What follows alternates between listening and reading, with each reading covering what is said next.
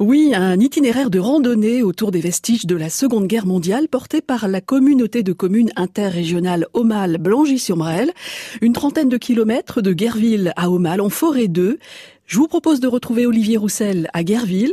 Olivier en charge du projet de création de cette rando patrimoine et histoire. Tout a été à l'abandon depuis 75 ans. Hein. L'exploitation forestière avait repris le dessus, la nature avait repris le dessus surtout. Donc le V1, c'est une bombe volante qui a été mise au point au final euh, à partir de, 1943 et qui a été mise en service en 1944. Et c'est une arme de représailles. L'Allemagne hitlérienne avait pour volonté de bombarder Londres en représailles notamment des bombardements alliés sur les villes allemandes. Il y a tout un processus à suivre. Hein. On peut découvrir ici, depuis l'entrée du site, les différents stades de préparation de la bombe volante. Donc ces bombes volantes arrivaient euh, par voie ferrée, donc notamment ici par la gare de Longrois.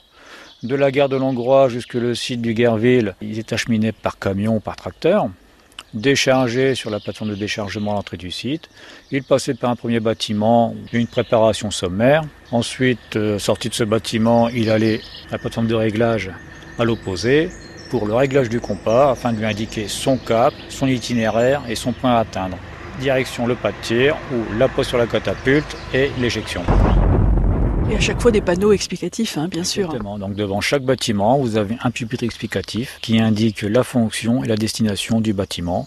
Et sur le pas de tir, vous avez tout le processus de catapultage. Donc là, on se trouve face à la... Comme sur le pas de tir, donc copié de la catapulte, avec son V1 posé dessus, sur le premier tronçon, prêt à partir. 49 mètres de long, sur 6 euh, mètres de haut à son extrémité, 8 mètres de long et 5 mètres d'envergure. Euh, en vol, on pouvait atteindre les 600-700 km/h. Olivier, pour accéder au, pas de tir, on marche vraiment sur euh, bah, les pas de l'histoire, les traces de l'histoire. là. Voilà, donc ces pistes béton qui ont été coulées à l'époque par des, prisonniers soviétiques. Hein. À certains endroits, au hasard, on peut trouver des traces de pas, de chaussures, de bottes. Parce que bon, quand on vient ici, maintenant, on voit que des bâtiments en béton froid.